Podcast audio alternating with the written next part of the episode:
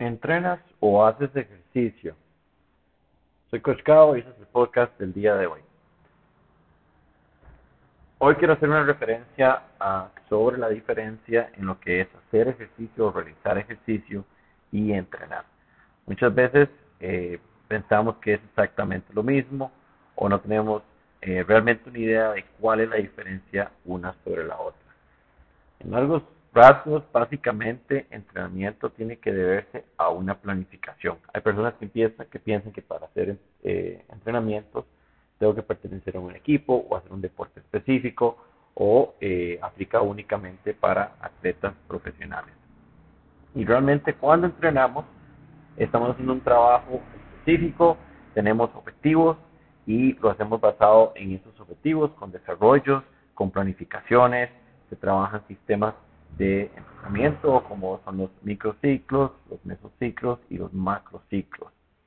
A la hora de realizar ejercicio es un evento más que todo aislado y recreativo, en el sentido de que simplemente voy a realizar una actividad física en un periodo de tiempo sin algún objetivo en particular.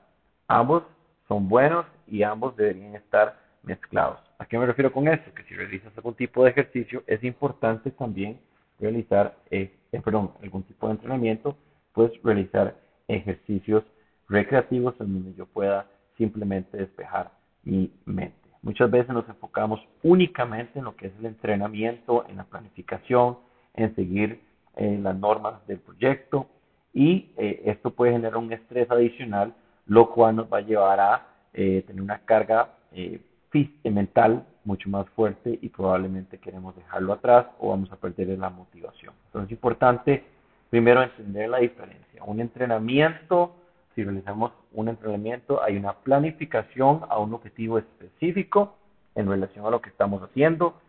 Eh, usualmente los entrenamientos son guiados por profesionales.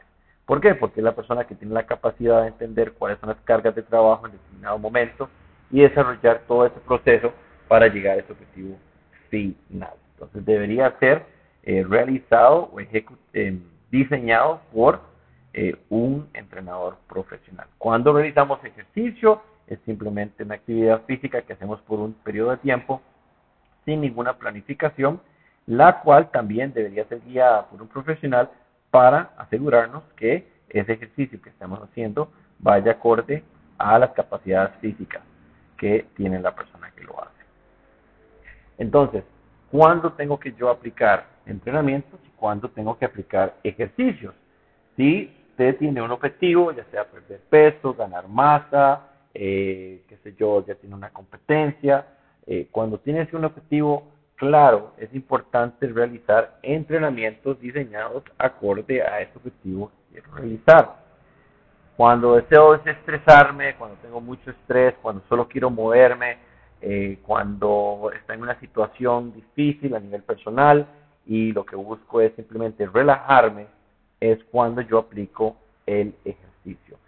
No hay un objetivo específico, solo quiero eh, incrementar la frecuencia cardíaca, generar cambios a nivel hormonal para que mi cuerpo pueda relajarse a través de lo que estoy haciendo físicamente. Esto de igual forma tiene que ser aplicado cuando estoy en un entrenamiento. Cuando tengo un régimen de entrenamiento, usualmente hay uno o dos días durante la semana que son de recuperación. Ahí es donde yo puedo aplicar una recuperación activa en donde realizo algún tipo de ejercicio. Por ejemplo, si yo soy un futbolista y tengo mi régimen de entrenamiento basado en la programación de este deporte, cuando estoy en la recreación activa, eh, perdón, recuperación activa, puedo salir a caminar, puedo ir a trotar, eh, puedo ir a nadar, puedo poner música y comenzar a bailar, eh, puedo hacer una sesión de zumba o de baile, eh, puedo jugar con algún, tipo, algún familiar, algún amigo, todo esto generando esa reacción fisiológica pero sin ninguna planificación específica basada en lo que tengo que hacer. Y eso es muy importante porque la mayoría de los atletas, eh, por decirlo así, se queman. Hay una presión, y cuando hablo de atletas me refiero tanto a un atleta profesional como un, un atleta eh, no profesional o de alto rendimiento.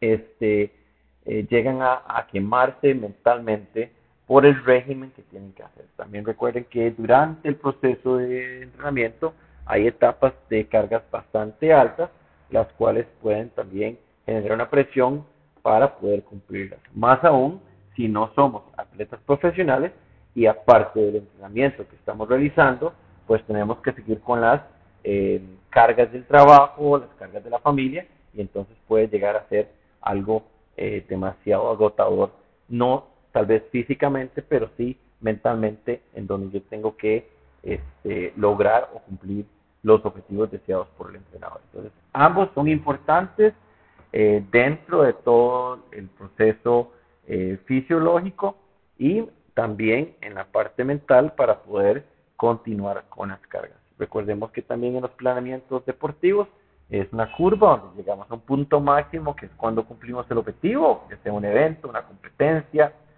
eh, y luego tiene que haber un proceso de recuperación, el rendimiento comienza a bajar, donde hacemos más ejercicio o más sesiones de ejercicio y menos sesiones de entrenamiento para que nuestro cuerpo se desintoxique de esa presión y pueda pues prepararse nuevamente ante otro nuevo proceso. Por eso siempre es recomendado y siempre es importante trabajar de la mano con un entrenador profesional y capacitado para poder discernir cuando un atleta está llegando a un punto máximo y trabajar más tiempos de ejercicio y enfocarlo también de acuerdo al proceso de entrenamiento que se está haciendo. También es importantísimo ustedes como atletas tener una comunicación abierta con el entrenador y explicarles en los momentos en donde se están sintiendo esa presión adicional. Aún más cuando no son atletas profesionales.